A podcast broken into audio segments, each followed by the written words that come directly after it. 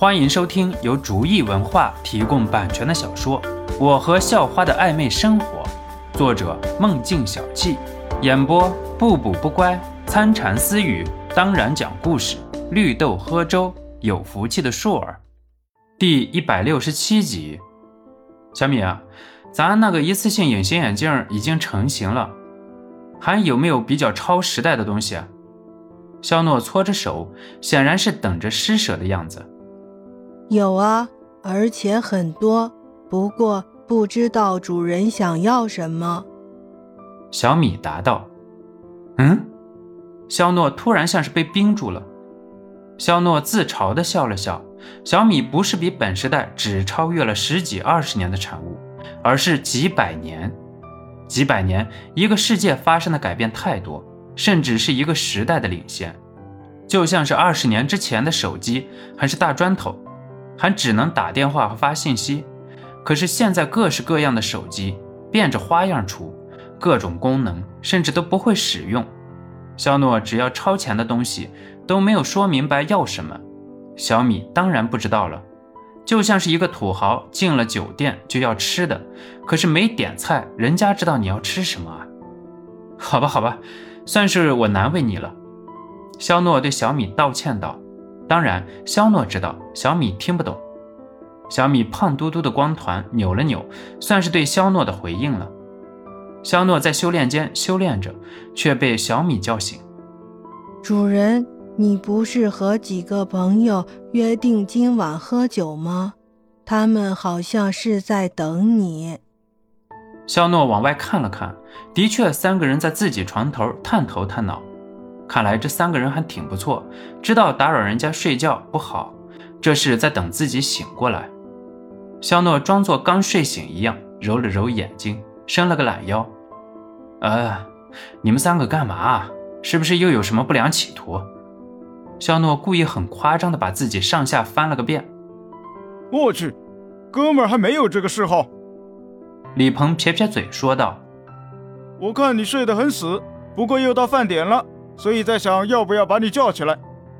肖诺本来就是想要被认为是装睡，成功了就没有必要继续装下去。没事儿，下次直接把我叫醒就行了。三个人出门找了个大排档就坐了下来。老板，上啤酒。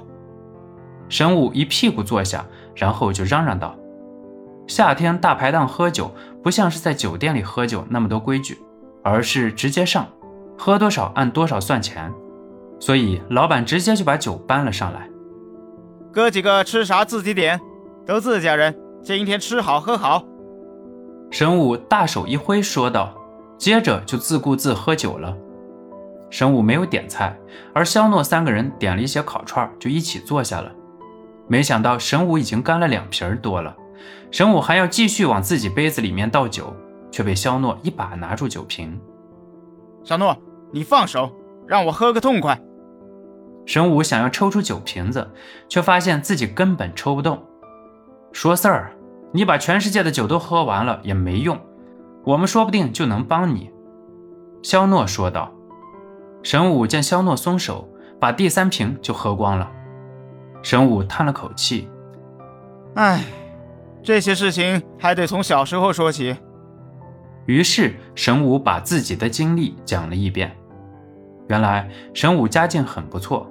不过神武小时候确实很虚弱，当然都是长辈保护的太好了，导致神武一点抵抗力都没有。有一次，神武的祖父听说有一个大仙能让虚弱的孩子少得病，便是和这位大仙取得了联系。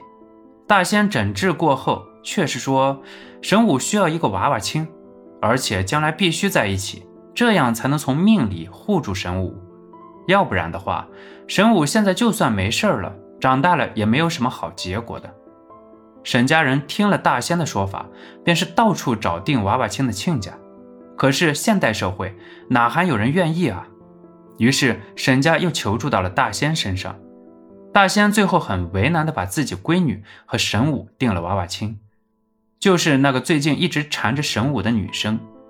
其实现在都知道了，神武根本什么问题都没有。而且到了后来，沈家也是发现了这个问题，便是取消了娃娃亲。不过相处了一段时间，也是从小就一起的。沈武和那个女生还真是有了一段感情，只不过后来那个女生因为一直在沈家的呵护下，便是越来越胖，导致身体走形。加上感觉沈家被骗，沈武就不想理会那个女生了。然后一直到现在，这女生能跟到这儿，也是对你一片痴心了。这个故事下酒真好。哎，别提了，我本来也是个纨绔子弟，学习特差。徐颖也是，眼看就要到一块儿了，我就奋发学习，最后来了江州大学。打死我也想不到，徐颖比我还多三分，然后来了这儿。神武很无奈地说道。肖诺心中一凛，其实这根本就不是见鬼。随心言当时不也一样过吗？这是真的想在一起。肖诺知道，如果后来神武没有奋发，那个叫徐颖的女生也会一塌糊涂，和神武去一个学校的。本集播讲完毕，感谢您的收听，喜欢请点击订阅加关注，下集更精彩。